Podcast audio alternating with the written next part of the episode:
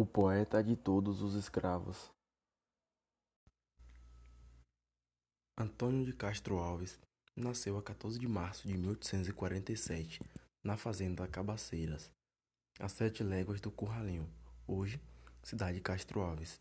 Era filho do cirurgião baiano Antônio José Alves e de Dona Clélia Brasília da Silva Castro.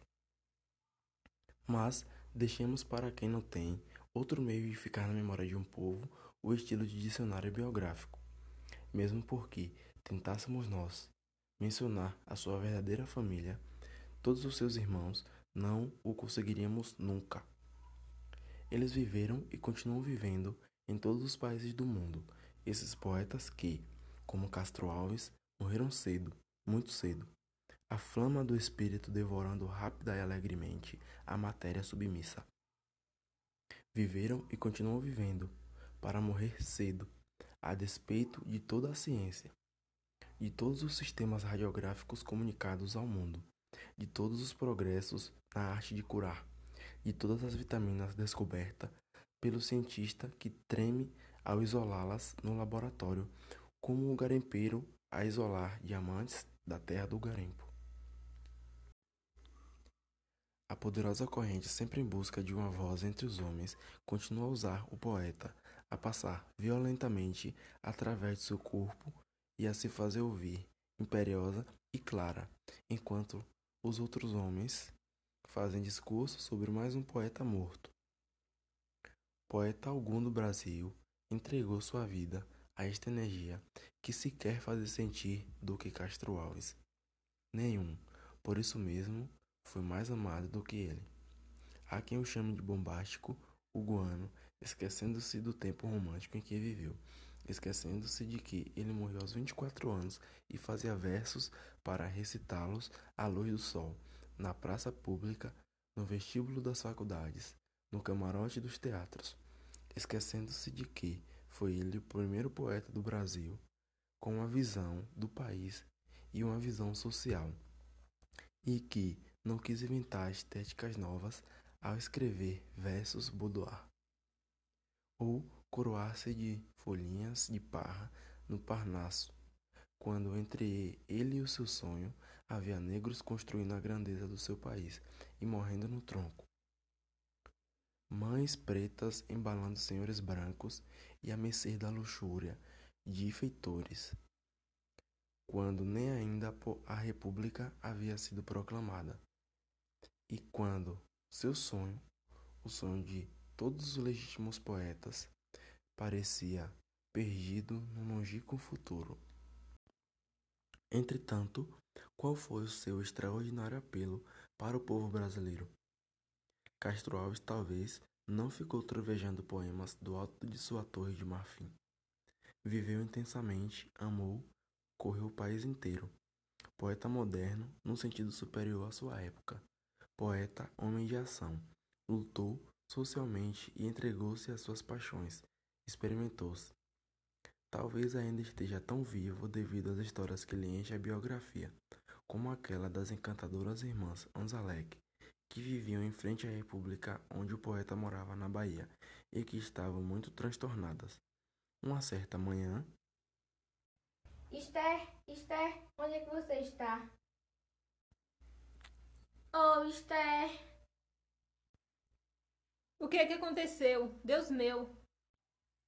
Onde é que está mamãe? Meu Deus, o poeta de Castro Alves. Que horror, que horror! O que é que aconteceu? Foi embora? Mudou-se? Morreu, cravou um punhal no coração e desapareceu atrás do peitoril da janela, banhado em sangue. Minha culpa, minha exclusiva culpa. Que culpa, minha filha? Que foi?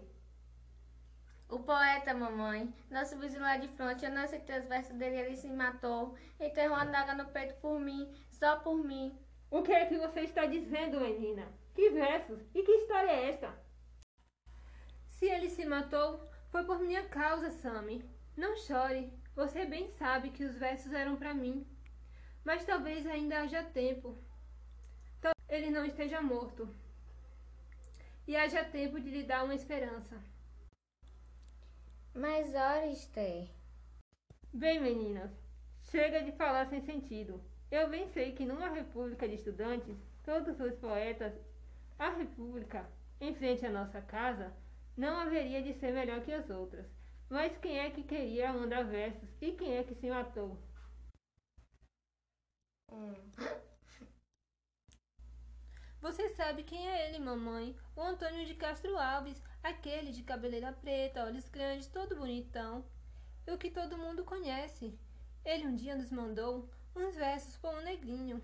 Eu e Sammy, nós, nós brigamos, porque ele teimava em dizer que os versos eram para ela.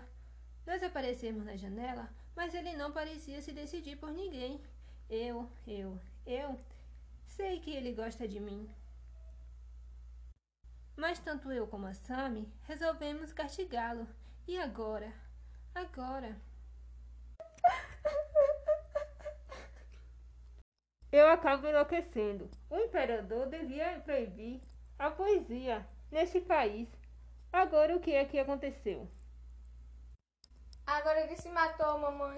Por minha causa. Eu fiquei com raiva porque os versos dele não tinham dedicatória, mamãe. Só uma coisa vaga. E depois todo mundo diz que ele, antes de sair de casa, disse para ele mesmo todo arrogante: Tremei, paz de família. Dom Juan vai sair. E agora ele se matou. Por minha casa. Meu Dom Juan. Meu sagrado Senhor do Bonfim, que barra funda! Se estas meninas cozinhassem como sonho, seriam excelentes partidos. Eu aposto que nem viram o rapaz. Eu vi tudo, mamãe. E eu quero morrer também. Vamos parar com essas sandices todas. Olhem aqui da janela. Nada parece ter acontecido na República. E vão chegando aqueles dois rapazes. Um deles é o Fortunato, que já esteve aqui com o doutor Mário. Fale com ele. Mas não façam de tolas, com esses olhos vermelhos assim. Meninos, no meu tempo, moravam em casa, e versos eram gregos, para as meninas. Hum, Quem bate? A noite é sombria. Quem bate? É rígido tufão? Não ouves a ventania? Ladra a lua como cão. Abre a porta, seu poeta de meia tigela.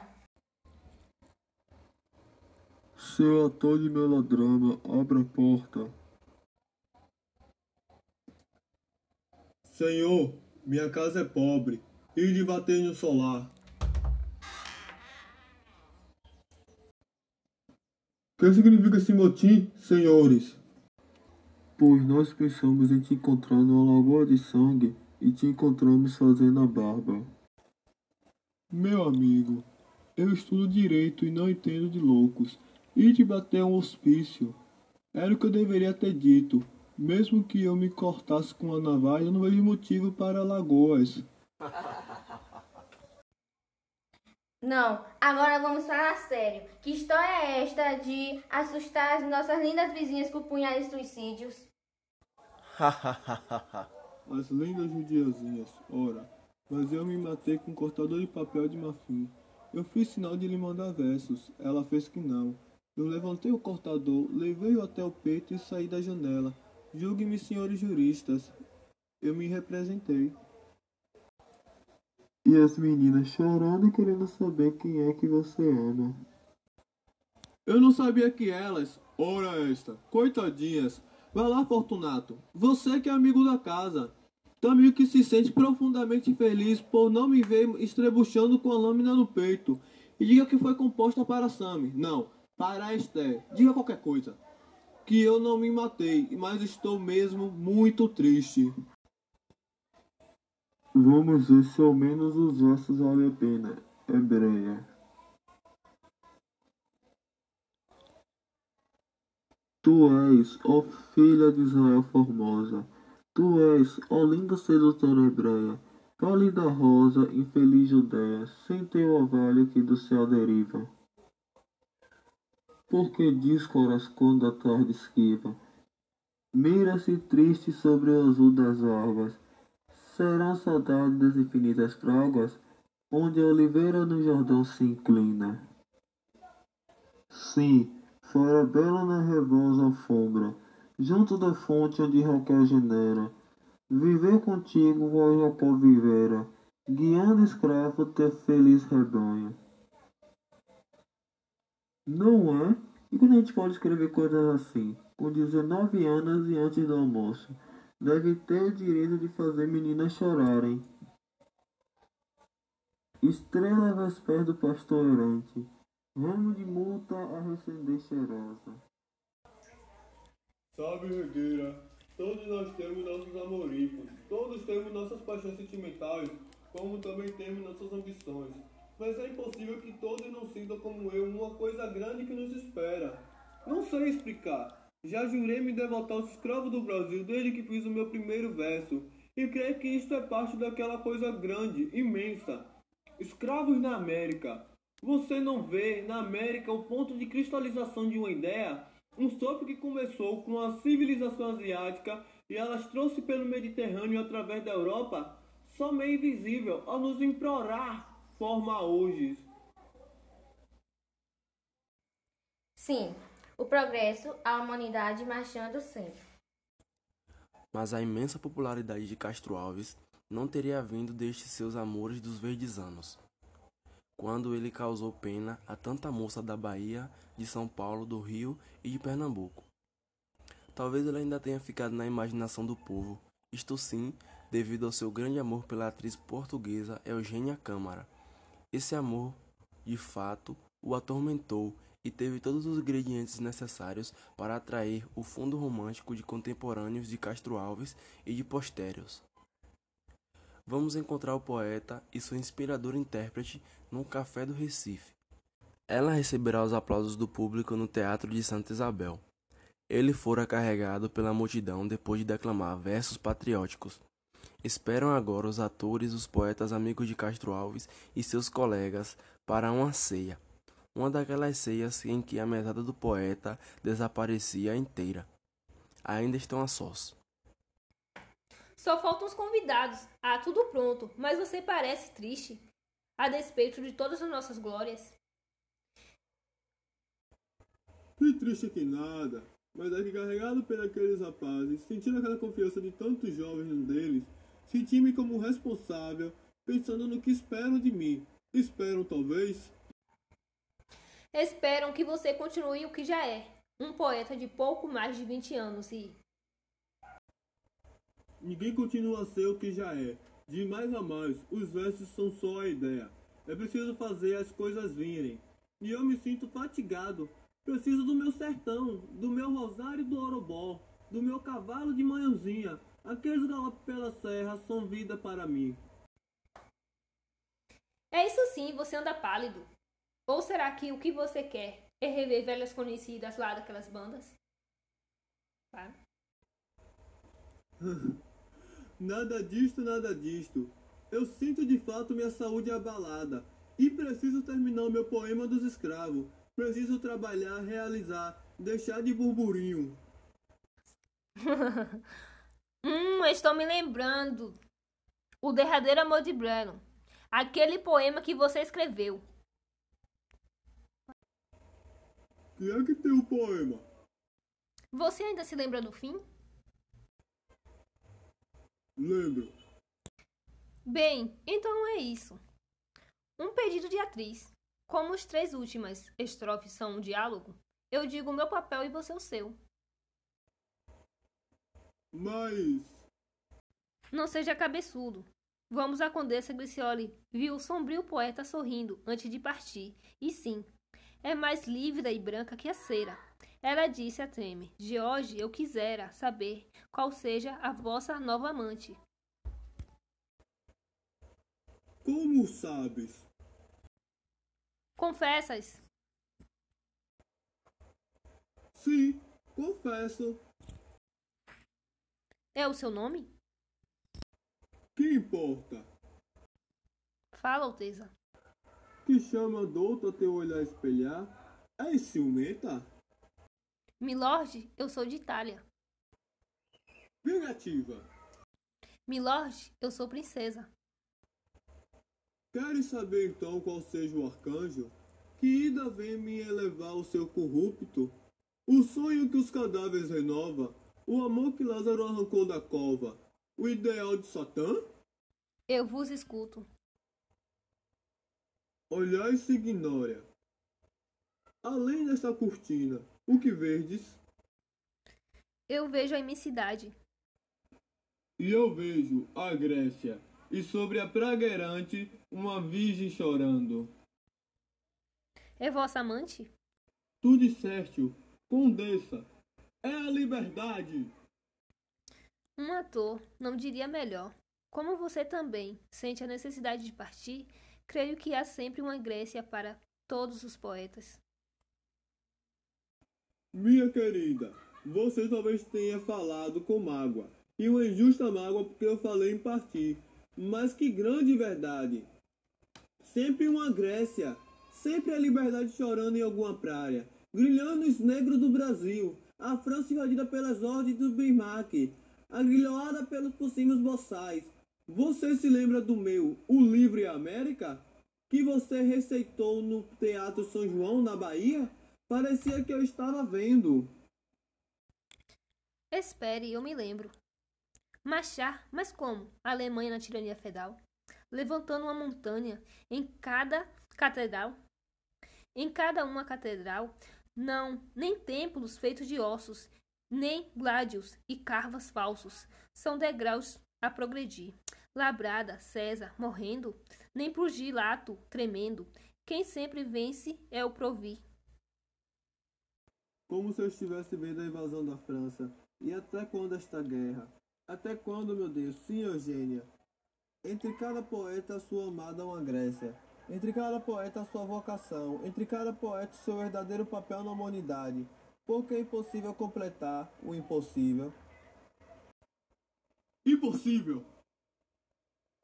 Ah, bem-vindos à ceia. Está à nossa espera.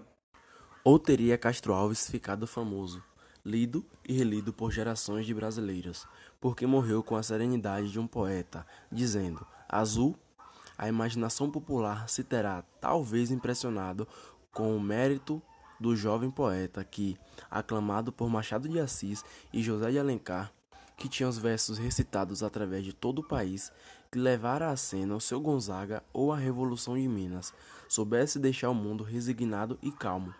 A tragédia começara durante uma caçada. Uma bala de sua própria espingarda o feriu no calcanhar.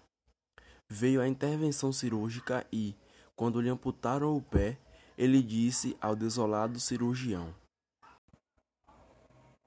Um pouco menos de matéria, doutor. A tuberculose que o poeta sempre temera ia apertando seus círculos em torno da vítima.